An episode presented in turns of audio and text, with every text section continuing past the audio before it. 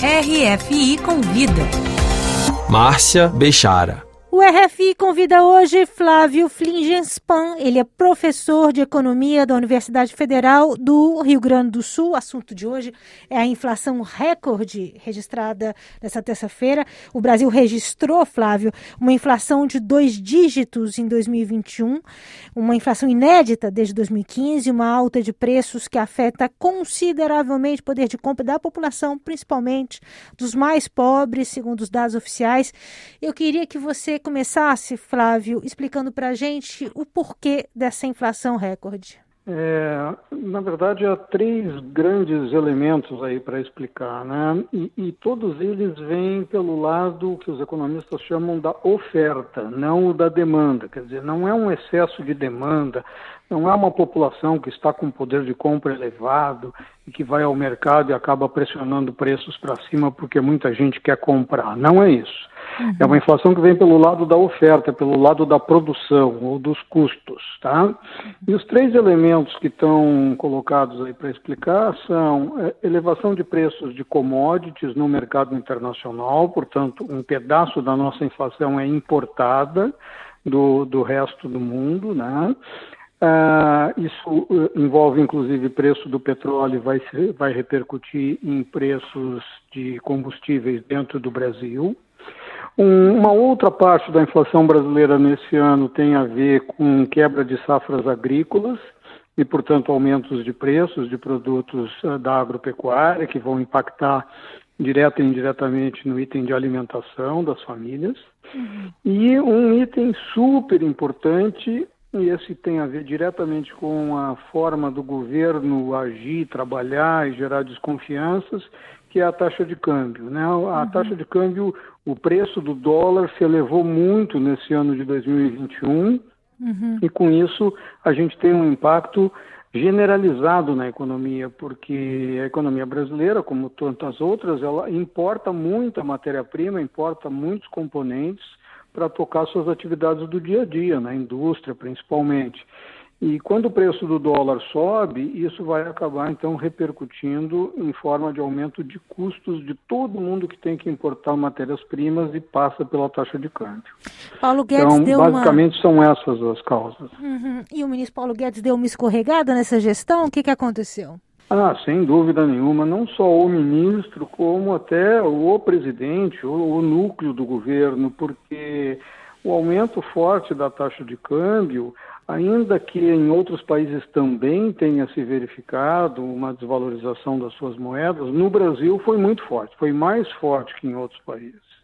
Isso tem uhum. muito a ver com a forma do governo uh, trabalhado, a forma, a forma do governo atuar em geral trazendo desconfianças, e essas desconfianças fazem com que muito dinheiro estrangeiro que estava aplicado no Brasil saiu do Brasil, e outra parte é dinheiro que poderia vir para o Brasil e optou por não vir, justamente por esse cenário de insegurança que o governo coloca no, no, no ambiente da economia brasileira. Então, seja dinheiro que saiu daqui, seja dinheiro que não entrou, o fato é que a gente teve uma redução da quantidade de dólares no país, teve uma escassez de dólares no país, e isso fez o preço do dólar subir. Uh, e, e, com essas repercussões generalizadas em várias cadeias produtivas. Né? Uhum. É, faltou, faltou falar de um elemento importante também é, da inflação brasileira, que tem a ver também com o lado da oferta e não da demanda, que é a questão da desorganização de cadeias produtivas do mundo inteiro. Né? Uhum. Aí também não é um, um problema exclusivo do Brasil, mas é o fato de que é, houve, é, com a pandemia, uma desorganização muito grande. Talvez o símbolo maior disso seja a falta de chips, de semicondutores no mercado internacional, uhum. que impactou tanto a produção de automóveis, eletrodomésticos, etc., ainda impacta. E, e, isso acabou também fazendo elevação de preços lá no âmbito da produção. Eu insisto, é no âmbito da produção, não é no âmbito da demanda, porque no Brasil a renda caiu muito, as pessoas não estão com dinheiro sobrando, muito pelo contrário, né?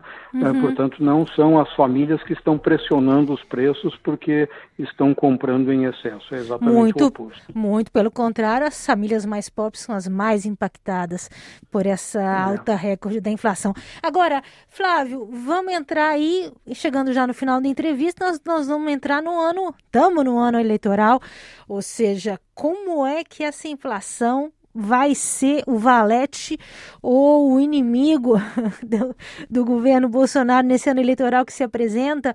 Como que você acha que isso vai dar as cartas nesse contexto?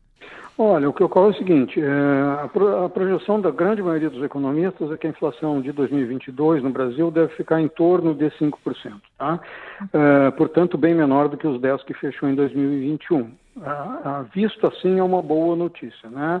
Por exemplo, o dólar não deve disparar em 2022. É, contudo, uma, cerca de 5% de inflação ainda é um patamar bastante elevado. E especialmente para as famílias mais pobres, que, que é a grande massa de eleitores, esses 5%, combinados com uma taxa de desemprego ainda bastante alta, porque o PIB não vai crescer, vai crescer praticamente nada, algo em torno de zero, eventualmente uma taxa pequena negativa ou pequena positiva, mas algo em torno de zero, com esse PIB aí estagnado, que também é responsabilidade da má política econômica, o que nós vamos ter é, não vamos ter geração de emprego, não vamos ter pressão para salários mais altos, então, uma taxa de inflação de 5%, que poderia ser uma notícia razoável diante de 10% em 2021, 5% em 2022, quando a gente olha para o mercado de trabalho, na combinação inflação e mercado de trabalho, não vai ser uma boa notícia, né? Tá vai ser ruim porque uh, o que tem se visto no mercado de trabalho é o crescimento de vagas, principalmente na informalidade, que são justamente as vagas que têm rendimentos médios menores, Uhum. E, e, esses rendimentos médios menores na informalidade, combinado com uma inflação ainda relativamente alta, na faixa dos 5%, não vai ser nenhum, nem, nenhum uma notícia positiva para em termos de popularidade do governo. Muito obrigado, Flávio Flingespan, professor de Economia da Universidade Federal do Rio Grande do Sul, por sua participação de hoje no RFI Convida.